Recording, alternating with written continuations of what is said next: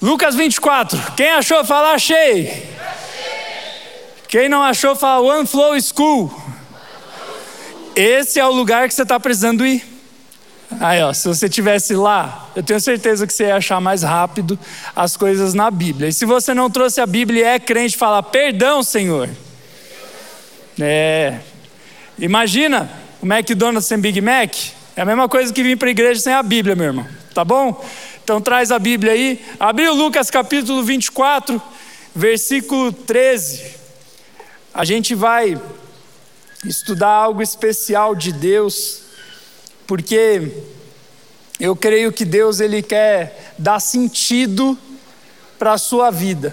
Eu sei que aqueles que creem em Jesus já têm sentido para a vida, mas hoje a gente vai conversar sobre aquilo que faz arder o nosso coração. Pelo que arde o seu coração?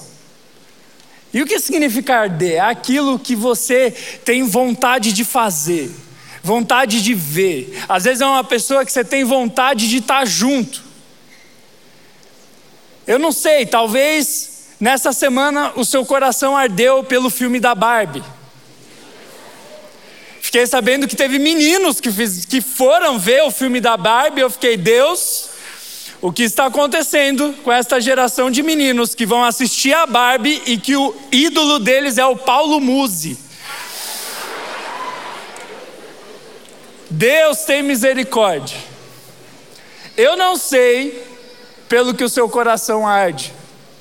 Talvez seja por whey protein, enfim. Mas hoje Deus quer te fazer arder por algo que vale a pena buscar a presença de Deus. Deus é a única coisa que vale a pena com que meu coração arda, com que eu tenha vontade de estar próximo, com que eu tenha vontade de estar junto.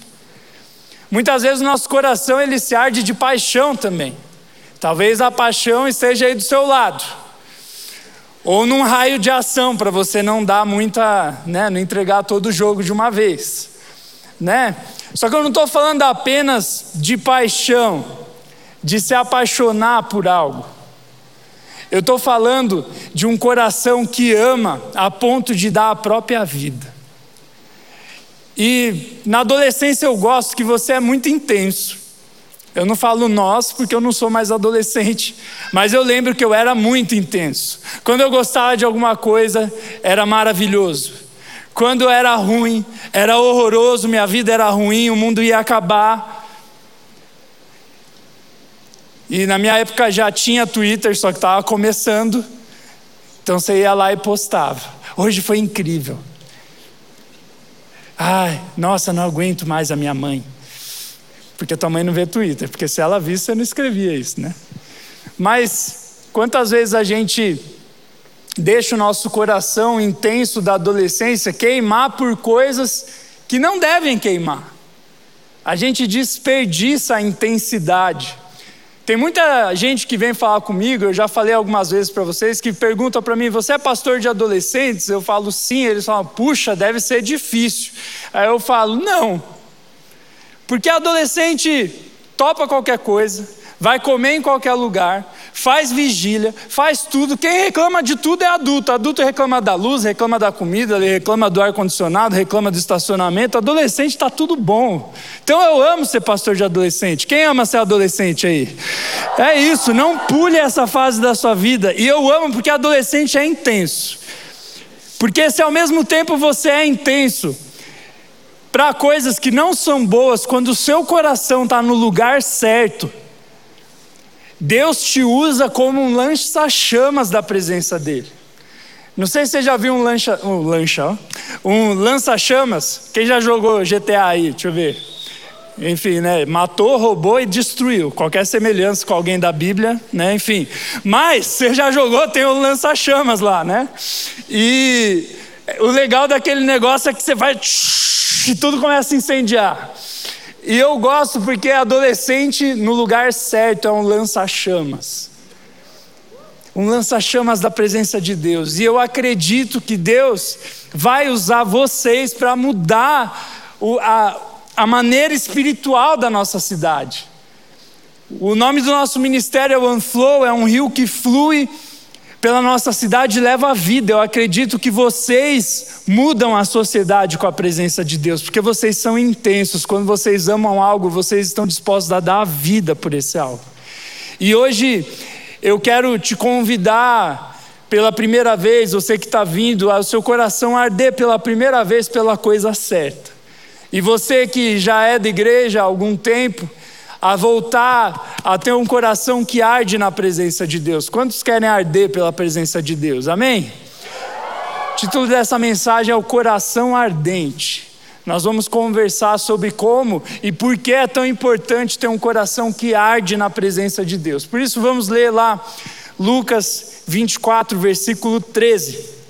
A palavra de Deus diz assim: Naquele mesmo dia, dois deles estavam indo para um povoado chamado Emaús, a 11 quilômetros de Jerusalém. No caminho, conversavam a respeito de tudo o que havia acontecido.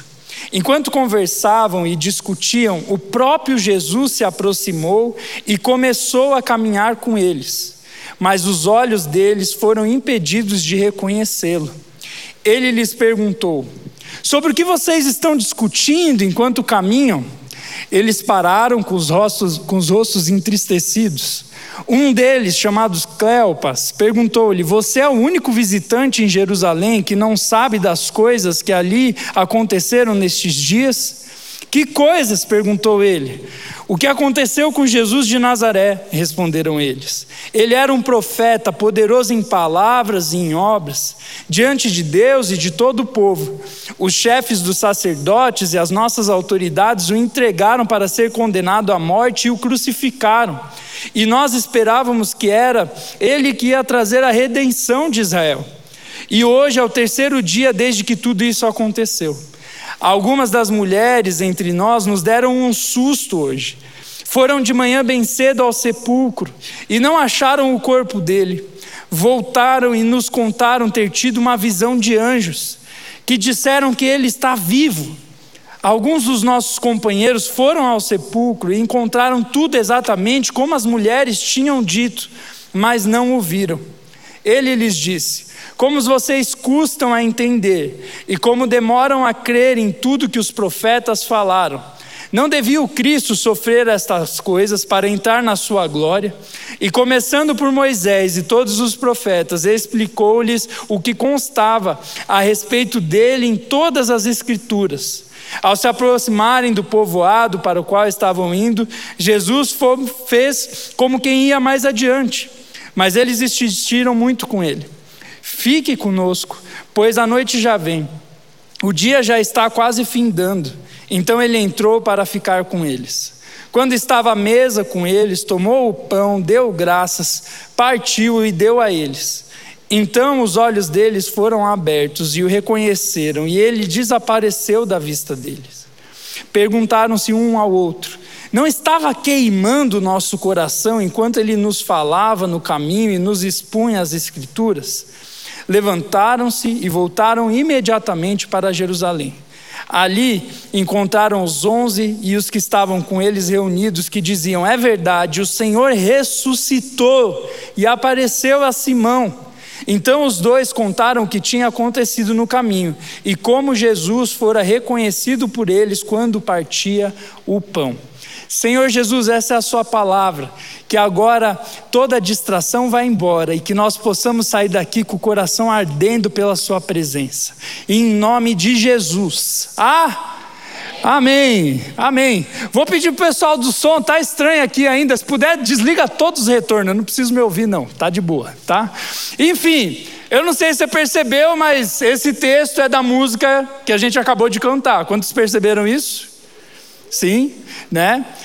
A gente acabou de cantar a história que a gente leu e foi proposital. Eu pedi para o pessoal do Artes aqui cantar essa música hoje, porque enquanto eu estava orando, pedindo para Deus o que eu ia falar para você hoje, Deus colocou esse texto no meu coração, era o texto do meu devocional.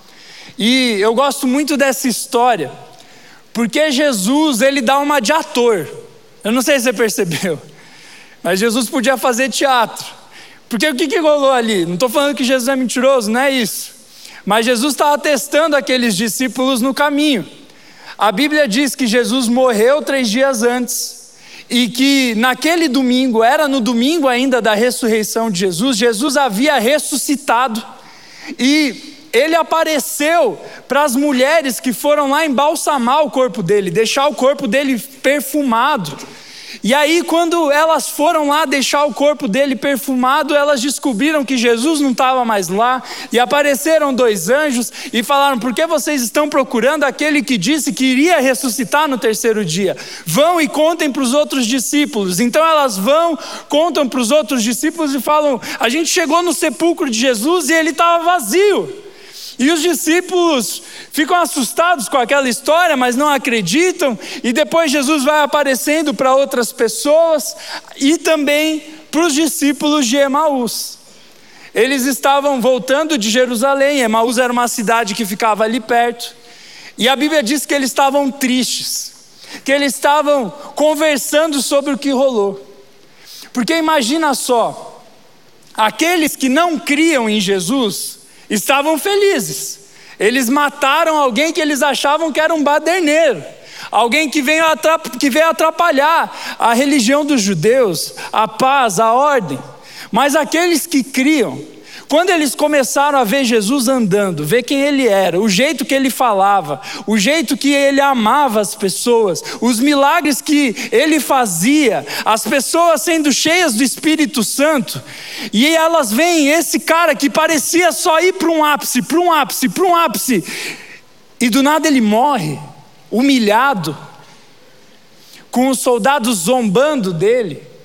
Aquelas pessoas ficaram muito tristes. Muito tristes. Foi um hype gigantesco que depois flopou do nada. E aqueles homens estavam se perguntando: mas por que Deus mandaria um profeta desse jeito? Para depois ele morrer. E aí eles estavam conversando, tentando entender o que estava acontecendo. Por que, por que eles ficam tão surpresos? Hoje, para mim e para você que temos a Bíblia comple completa, é mais fácil a gente lê a história e fala, é óbvio que é Jesus, né? Como eles não perceberam as profecias do Antigo Testamento, como eles não perceberam que Jesus era o Messias prometido, mas não era tão óbvio ali na época. Eu não sei se você já viveu alguma coisa que na hora não estava clara, mas depois que um tempo passou, você falou: Nossa, por que eu não tinha pensado nisso? E eu imagino que os discípulos depois eles falaram: Nossa, porque eu não tinha pensado que o Messias que o Antigo Testamento prometia era Jesus. Mas não estava tão óbvio. Porque a palavra Messias, tanto a palavra Messias quanto a palavra Cristo, significa escolhido, ungido. E conforme eles liam o Antigo Testamento, que era a Bíblia que eles tinham antes da vinda de Jesus, o Novo Testamento foi escrito só depois de Jesus.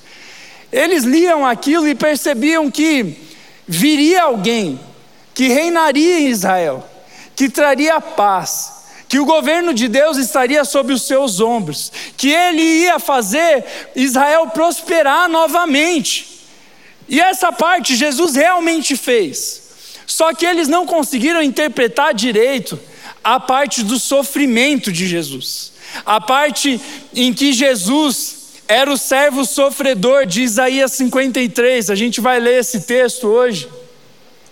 A Bíblia diz que o servo de Deus, o ungido de Deus para salvar Israel e salvar o mundo, ele ia ser um rei que ia reinar com glória, mas ele ia sofrer.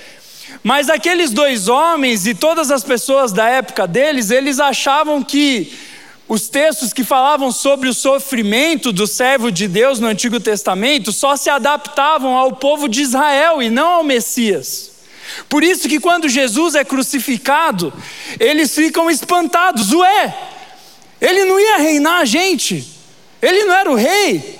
Eles esperavam outro Davi, alguém que ia instituir um governo de Deus político, uma teocracia. E aí, quando eles veem esse rei morrendo, eles ficam: o que está acontecendo? Ah, ele estava cumprindo tudo. Ele estava quase se tornando rei. Quando ele entrou em Jerusalém, as pessoas jogaram os mantos para ele passar e falaram: Viva o rei! E agora ele morreu.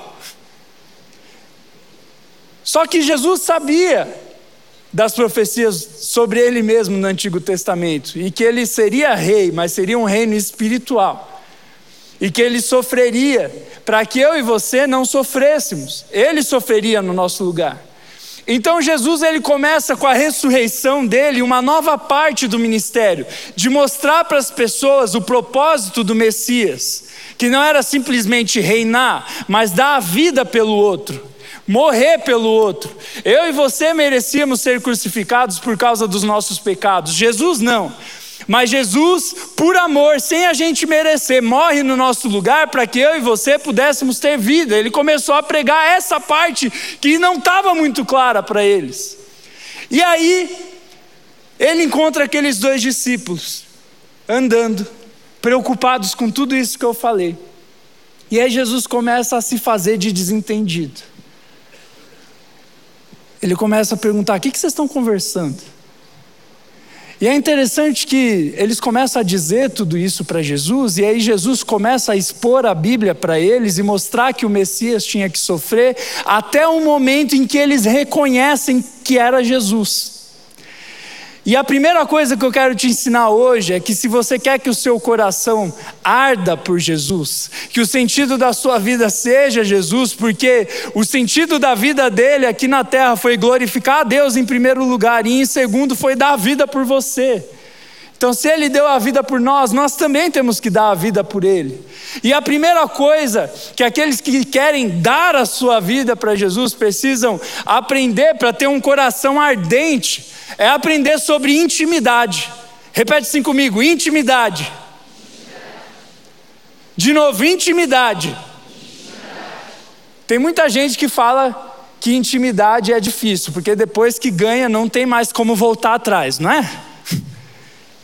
Depois que você ganhou intimidade com a pessoa, perde o filtro, é uma bagunça. É aquele teu amigo que você chama para dormir na sua casa, ele já chega, já dá oi, já tira o tênis, já abre a geladeira, fala: O que, que tem hoje, tia? É intimidade. Você vai ficando íntimo e vai ganhando liberdade. Isso é bom, porque a intimidade gera os laços mais fortes que a gente tem.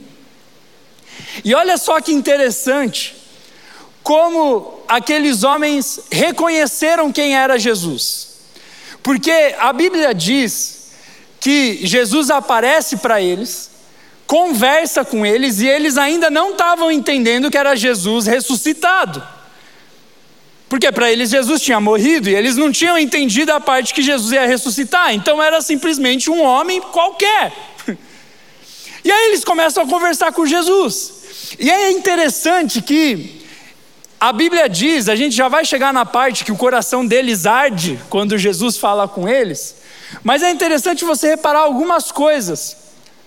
Eles andaram com Jesus, eles viram Jesus. Tem gente que fala, eu só acredito em Deus se ele aparecer para mim. Jesus apareceu para eles ali e eles não reconheceram que era de Deus. Eles olharam Jesus em forma física e não reconheceram. Depois Jesus começa a conversar com eles e eles não reconheceram. Depois eles têm a maior aula de teologia da história com o dono da teologia e eles não reconhecem que é Jesus. Mas eles começaram a gostar deles, falam: "Você não quer ficar lá em casa? Tá tarde para você ir embora". Então Jesus passa a noite na casa deles, foi para o ambiente da intimidade. E no ambiente da intimidade, quando eles estavam sentados na mesa, a Bíblia diz que eles reconhecem Jesus pelo seguinte. Vamos ler lá no versículo 30. A Bíblia diz assim: Quando estava à mesa com eles, tomou o pão, deu graças, partiu e deu a eles. Então os olhos deles foram abertos e o reconheceram, e ele desapareceu da vista deles. Eles reconhecem Jesus ali perto deles, quando Jesus faz um gesto que quem era íntimo dele ia saber que só ele podia fazer aquilo. Eles já deviam estar desconfiando, pô, esse cara explica a Bíblia de um jeito que eu nunca vi.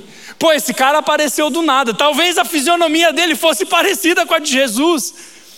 Só que eles estavam, mas Jesus morreu, não é ele. Mas quando Jesus dormiu na casa deles, sentou na mesa e partiu o pão, dando graças a Deus, e ofereceu o pão para eles, eles lembraram: ixi, é Jesus. E aí Jesus desaparece. E a primeira coisa que isso nos ensina é que para o nosso coração arder, nós precisamos ser íntimos de Deus, a ponto da gente entender coisas que Ele faz que só quem está do ladinho de Jesus conhece. Tem coisas sobre o seu pai, a sua mãe, o seu irmão, que só você conhece. Uma coisa é conhecer no Instagram, não é? Talvez a pessoa que está do seu lado seja bonita no Instagram. Na vida real, ele é ser tribufu. Você conhece na intimidade, você conhece como que acorda, as manias. E é interessante que esses discípulos conheciam manias de Jesus. Porque é interessante, qualquer homem cheio do Espírito Santo, e a Bíblia mostra isso, podia expor a palavra de Deus. Qualquer homem cheio do Espírito Santo pode ser usado por Deus para fazer milagres. Agora, só um homem partiu o pão daquele jeito. E aí, quando eles veem Jesus partindo o pão, eles falam: Caraca, é Jesus! Pum, desaparece. E muitas vezes a nossa vida está sem sentido, ou para você que já conhece Jesus e já tem sentido para a sua vida, o nosso coração não está mais ardendo por Deus, porque a gente está perdendo os momentos em que Jesus está partindo o pão do nosso lado. Os momentos em que Jesus fala com a gente e que só a gente entende. Existe uma coisa sobre intimidade com Deus que é muito profunda. É interessante que o apóstolo Paulo compara o relacionamento com Deus com o casamento, em Efésios 5. Ele compara o relacionamento com Jesus com um casamento. É por isso que nas nossas músicas falam que a igreja é a noiva e Jesus é o noivo. Porque num casamento tem intimidade. Num casamento você conhece um o que o outro está pensando. Às vezes a Rebeca não precisa nem me falar, ela só me olha. Eu sei se ela está triste, se ela está com fome, se ela quer me matar ou se ela está feliz. E quando nós começamos a buscar a Deus e deixar Ele fazer parte da nossa vida, essa intimidade tem que começar a fazer parte. Eu tenho que gastar tempo na presença de Deus. Para o coração arder de novo é como se fosse uma fogueira. Se você acendeu uma fogueira na tua fé quando você se converteu e estava pegando fogo, mas você para de alimentar, para de colocar um graveto a mais, para de proteger daquilo que pode apagar, vai chegar uma hora que vai ser só uma brasa chamuscada, talvez um carvão preto, se for uma churrasqueira. Mas para manter a chama acesa, nós precisamos colocar um graveto todo dia, alimentar essa chama todo dia. E aí nós vamos viver o extraordinário de Deus. Nós temos conversado sobre o extraordinário de Deus aqui na nossa igreja. Se nós queremos viver o extraordinário de Deus, você quer ouvir a voz de Deus, você quer conhecer a Deus, não basta falar assim, eu só me converto se Jesus aparecer na minha frente. Jesus apareceu na frente deles e eles não perceberam. Não tem a ver com o tamanho da experiência. Eles reconheceram Jesus não quando ele apareceu ressurreto para eles. Eles reconheceram Jesus quando Jesus fez crack com pão.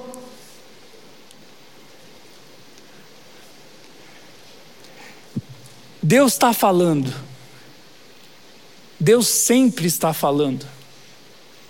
Mas será que a gente não está procurando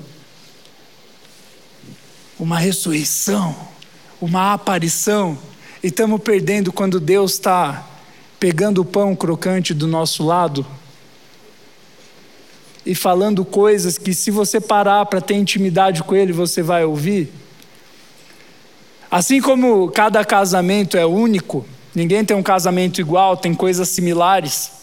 No relacionamento também tem coisas que é igual para todo mundo, mas tem coisas que são similares a você e Deus. Não adianta você querer viver as experiências dos outros, porque você e Deus é outro relacionamento do que o outro e Deus. E quando nós entendemos isso, nós começamos a investir em intimidade. E eu lembro a primeira vez que eu entendi que Deus estava falando comigo de um jeito fora do comum. Normalmente Deus falava comigo através do pastor pregando, através de alguém vindo orar por mim, através de, sei lá, através da Bíblia principalmente, né? O principal veículo da voz de Deus é a Bíblia. Você quer ouvir a voz de Deus audível? Quantos querem ouvir a voz de Deus audível? Ih, vocês querem mesmo ou não? Eu tenho uma dica para você. Você está pronto?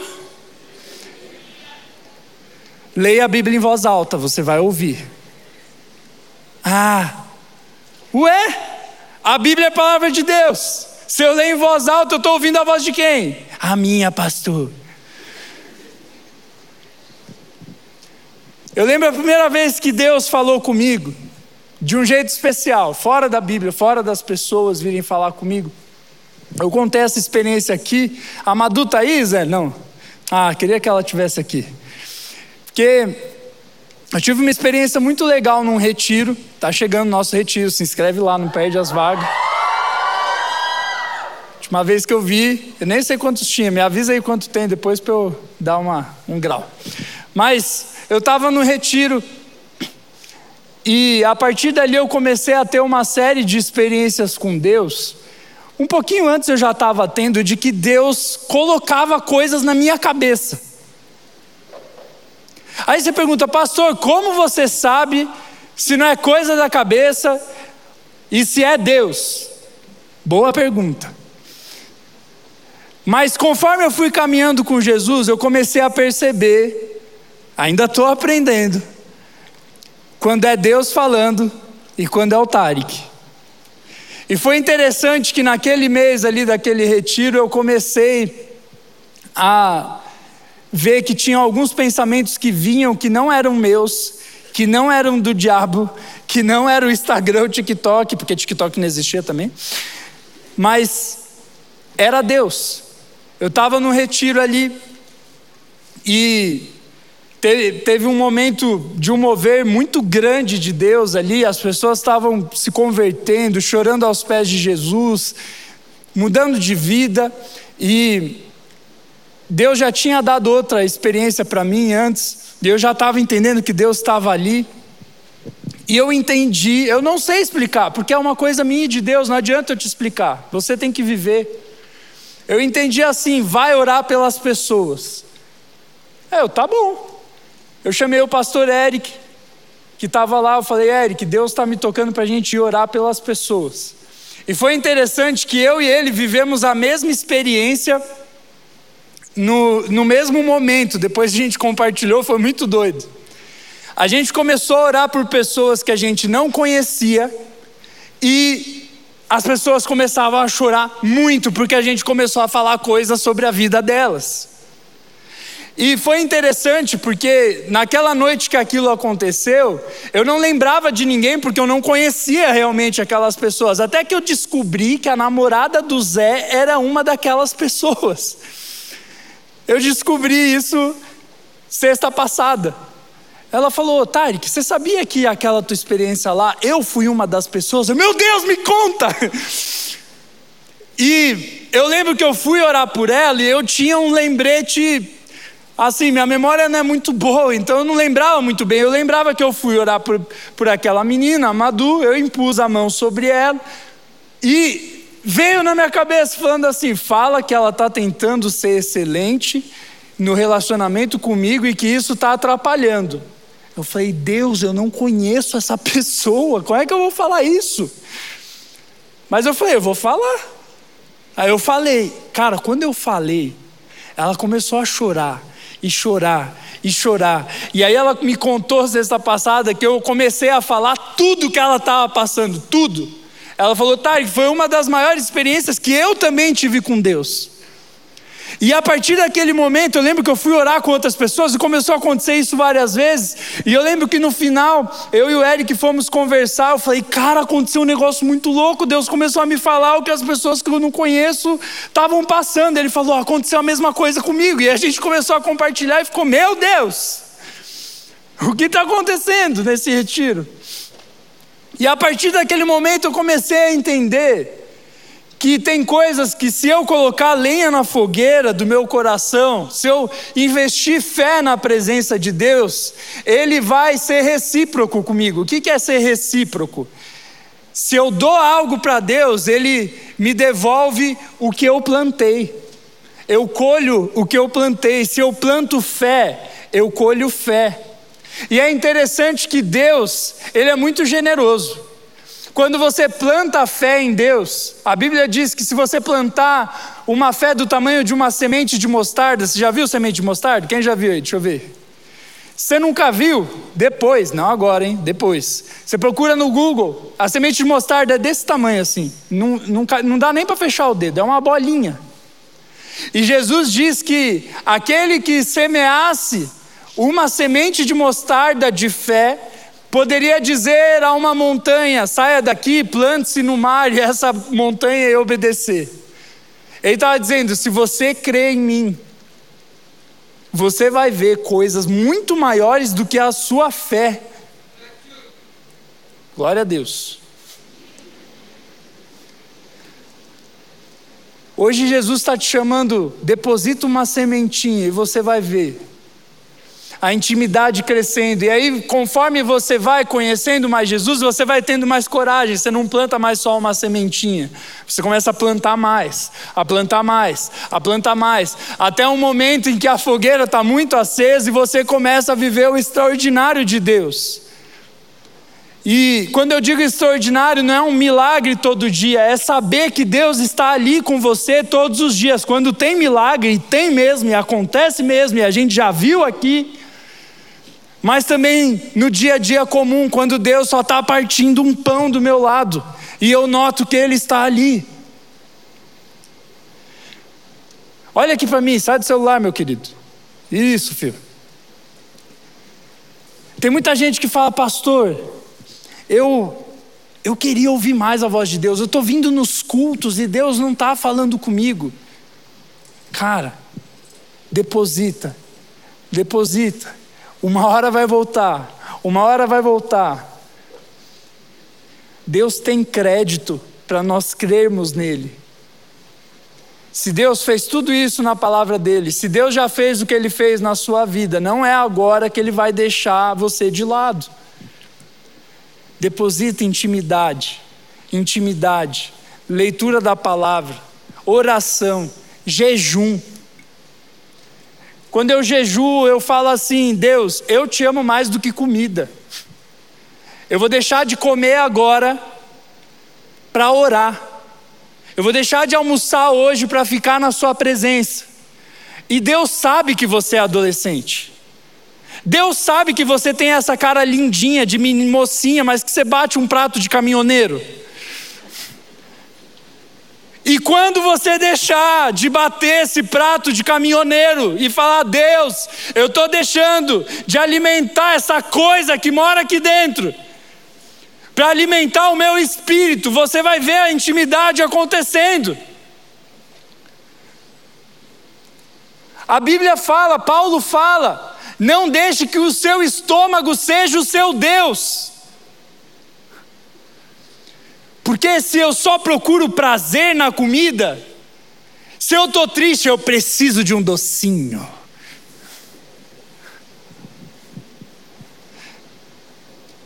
Eu estou ansioso, eu me enfio dentro de um hambúrguer. Você está dizendo, Deus, você não é o suficiente para me saciar. Eu não estou dizendo que comer hambúrguer é pecado. Não é isso. O pecado da gula, que é um pecado não falado, né? A gente fala de pornografia, a gente fala de mil pecados, mas gula não, crente não bebe, mas come, pastor. Gula é pecado. É pecado. Olha só na Bíblia, como que o pecado entrou no mundo. O que, que Adão estava fazendo? Comendo! Como que Esaú perdeu os direitos dele de filho mais velho? Comendo! Onde Jesus disse que Judas ia trair ele? Comendo! Eu não estou só dando uma dica fitness. Quem é o seu Deus? Aonde você e eu investimos a nossa saciedade? Aonde nós gastamos tempo? Eu deixo de comer para te buscar hoje, Deus. E eu vou ver o extraordinário acontecendo. Eu vou acordar mais cedo para te buscar hoje. E eu vou ver o extraordinário acontecendo. Eu vou dormir mais tarde hoje para te buscar. E eu vou ver o extraordinário de Deus acontecendo.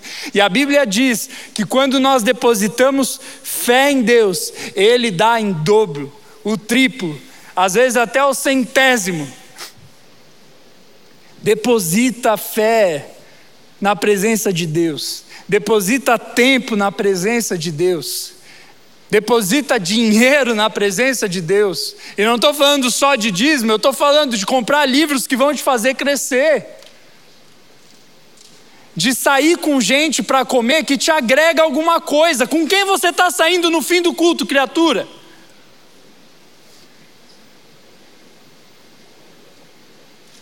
Com quem você anda, investe em gente que agrega. Claro, você tem que ser luz nas trevas, mas cuidado, porque às vezes as trevas estão te dominando e você está, não, não, eu estou aqui evangelizando. Investe na presença de Deus e vai voltar ao dobro para você, porque Deus é bom. E é interessante que aqueles homens, mesmo com as limitações deles, as limitações teológicas, eles não entendiam direito o que o Cristo tinha que fazer, mas o pouco que eles entenderam, eles creram, a ponto de sair de Jerusalém chorando e falando: Cara, o que, que aconteceu? E Jesus fazer questão, ele podia aparecer para muitas pessoas, ele podia aparecer para Pilatos que mandou crucificar, ele podia aparecer para os soldados, mas ele aparece para aqueles dois porque ele sabia que aqueles dois depositaram fé nele, e ele queria recompensar com uma visita e com a maior aula de teologia que aqueles homens e que talvez a história já teve. Porque eles investiram na intimidade com Deus, a ponto de saber pregar bem, qualquer pessoa cheia do Espírito Santo prega, mas partir o pão como Jesus parte é só ele. Eu vi, eu vi ele multiplicando os pães os cinco pães e os dois peixes, os sete pães e os outros peixinhos. Eu fiquei sabendo dele na ceia, ele já foi na minha casa, eu conheço ele, é ele, ele está aqui comigo. E quando a gente tem essa intimidade, o coração começa a arder e o extraordinário de Deus começa a acontecer. A segunda e última coisa que esse texto nos ensina sobre ter um coração ardente. Quantos querem ter um coração ardente? Deixa eu ver aí. Glória. Dá um glória a Deus aí.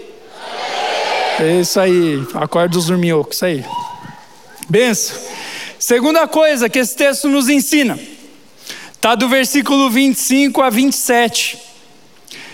Jesus fala assim: Ele lhes disse: como vocês custam a entender e como demoram a crer em tudo que os profetas falaram. Não devia o Cristo sofrer estas coisas para entrar na glória? E começando por Moisés e todos os profetas, explicou-lhes o que constava a respeito dele em todas as Escrituras. E aí, depois no versículo 32, aqueles homens dizem assim: Não estava queimando nosso coração enquanto ele nos falava no caminho e nos expunha as Escrituras? A primeira coisa para o coração arder é intimidade. A segunda coisa é se expor às Escrituras. A Bíblia. A Bíblia diz que Jesus começou a expor a Bíblia para eles.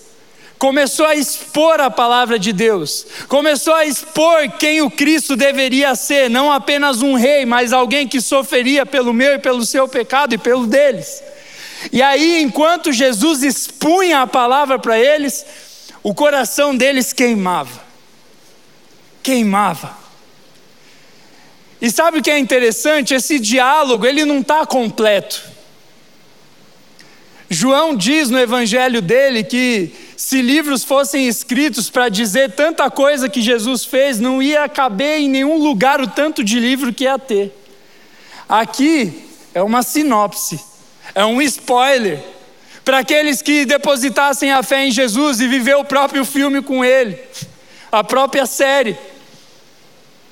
Jesus estava expondo as Escrituras, a Bíblia diz que ele expôs desde Moisés até o final do Antigo Testamento. Quem já leu o Antigo Testamento aí? Gente, pensa, desde Moisés até o fim do Antigo Testamento. Essa conversa foi curta ou foi longa? Longa. No Salmo 119 dizem que eles deram uma pescada. Na verdade, não, esse salmo é lindo, porque ele fala da presença de Deus e da palavra de Deus. E Jesus começou a expor.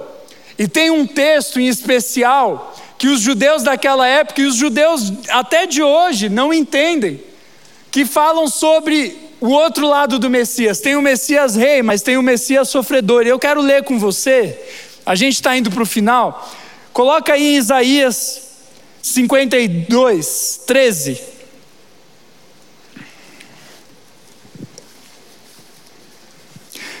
Isaías 52, 13.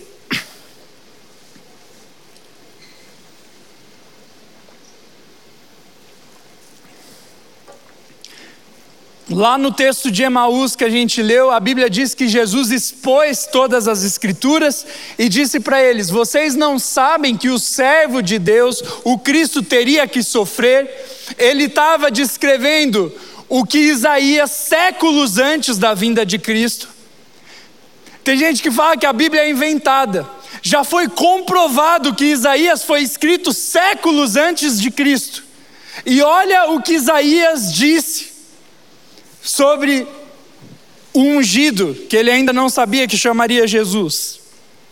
E Jesus estava expondo esse texto para eles no caminho. Séculos antes, Isaías disse assim: Vejam, o meu servo agirá com sabedoria será engrandecido, elevado e muitíssimo exaltado. Assim como houve muitos que ficaram pasmados diante dele, sua aparência estava tão desfigurada que ele se tornou irreconhecível, como homem não parecia um ser humano. Ele está descrevendo Jesus na cruz. E de igual modo ele aspergirá muitas nações, e reis calarão a boca por causa dele. Pois aquilo que não lhes foi dito verão, e o que não ouviram compreenderão.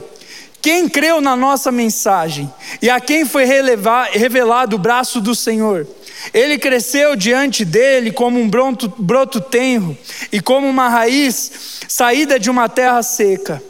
Ele não tinha qualquer beleza ou majestade que nos atraísse, nada havia em sua aparência para que o desejássemos foi desprezado e rejeitado pelos homens, um homem de dores e experimentado no sofrimento, como alguém de quem os homens escondem o rosto, foi desprezado e nós não o tínhamos em estima.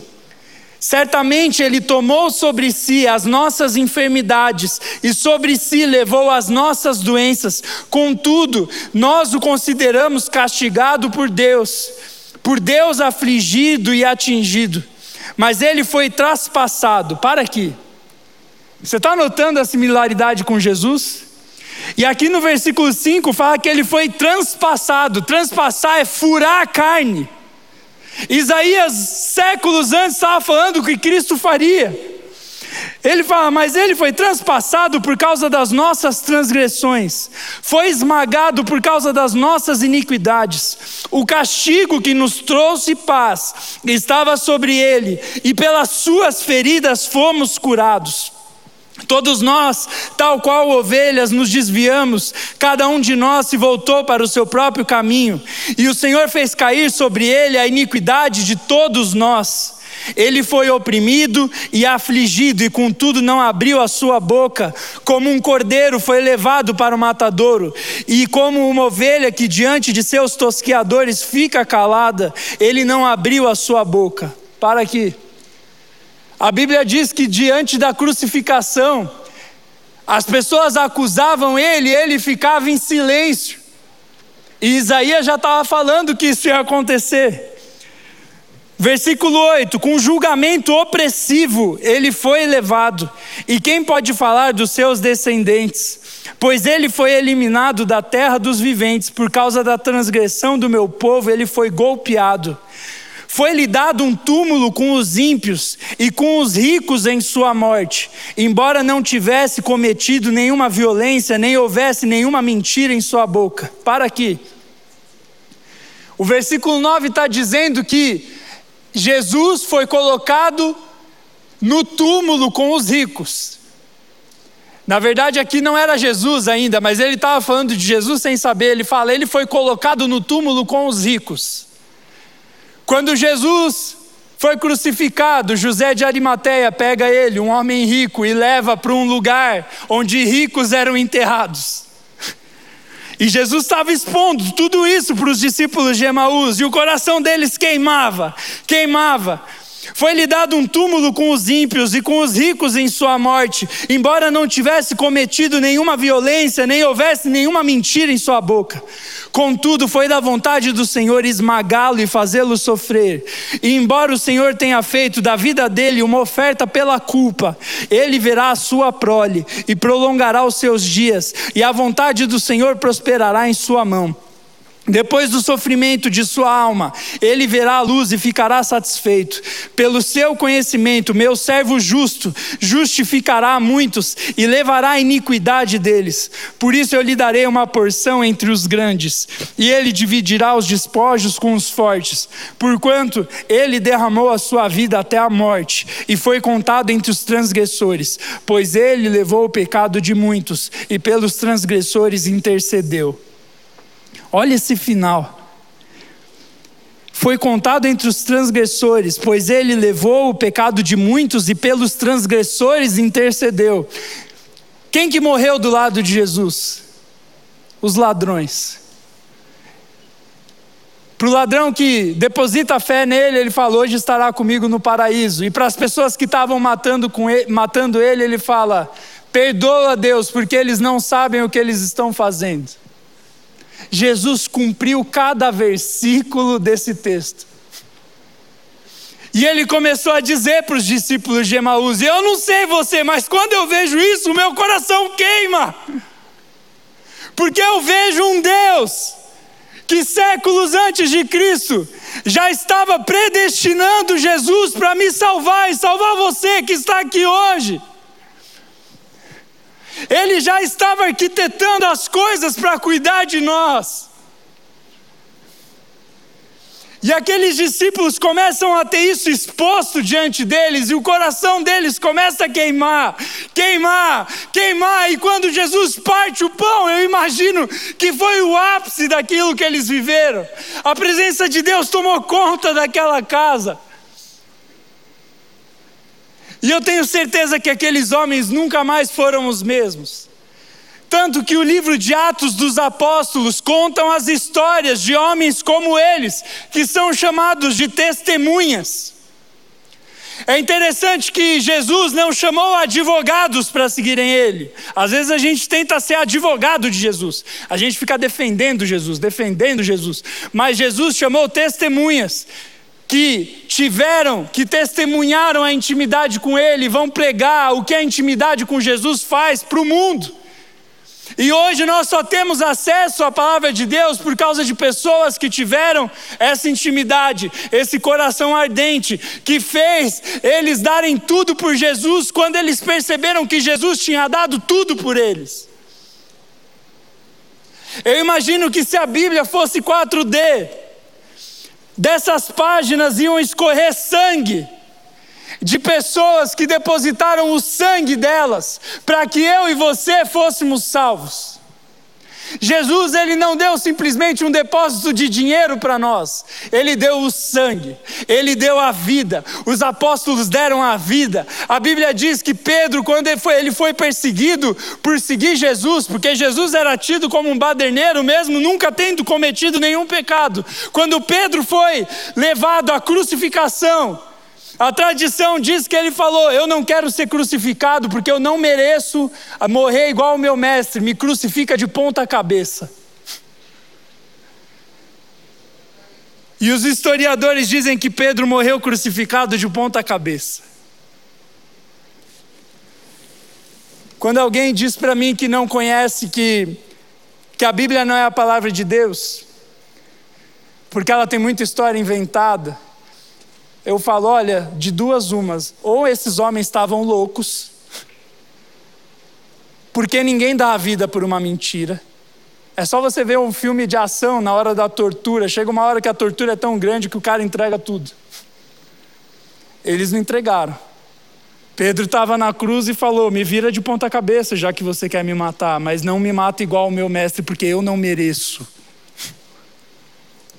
Ou eles eram loucos, ou eles tinham razão. E é interessante que a Bíblia é o único livro da história que você abre e ele pede para você tomar uma decisão. Ele pede para você tomar uma decisão: você vai apostar a sua vida nisso ou não? E aí ele fala: aqueles que apostarem a sua vida serão perdoados pelos seus pecados, terão vida nova, terão intimidade com Deus, passarão pelos sofrimentos ao lado de Deus. E quando morrerem, ressuscitarão como Jesus ressuscitou para viver no céu. E aqueles que não crerem, que olharam para a luz e desejaram as trevas, vão viver nas trevas eternamente, no inferno. E tem muita gente que olha e fala, cara, o inferno é uma baita injustiça de Deus. Quem não faz o que ele manda, ele manda para virar churrasquinho do diabo. Mas Deus é luz, Ele é bom, Ele é perfeito, Ele tem um plano para mim e para a sua vida, Ele é tudo o que existe de bom. E quando nós falamos, não, eu quero viver do meu jeito, Ele é tão bom que Ele deixa. Só que Ele é justo o suficiente para nos dar as consequências das nossas escolhas. E quando eu leio a Bíblia, eu falo, Deus, eu quero depositar a minha vida nisso. E aqueles que depositam a sua vida em Jesus não ficarão desiludidos. Você quer que o seu coração arda de novo? Deposita a sua vida de novo, como quando você se converteu. Como que você era quando você entregou a sua vida para Jesus? Como que eu era? Eu lembro que quando eu conheci Jesus de verdade, quando ele foi na minha casa, quando ele partiu o pão na minha casa, eu saí falando dele até para as pessoas no ônibus. Eu estava muito empolgado, eu falei, meu Deus, é verdade. Só que se a gente não alimentar, essa chama vai apagar. Jesus está te chamando, volta a depositar a tua fé nele, volta a depositar a fé nele. Para de depositar a fé nos seus medos. O medo, e se acontecer isso, e se acontecer aquilo, e se, e se, você não está no what if da Marvel, irmão. E se você der a vida por Jesus? E se ele fizer como ele prometeu, que faria coisas maiores na vida daqueles que se entregassem.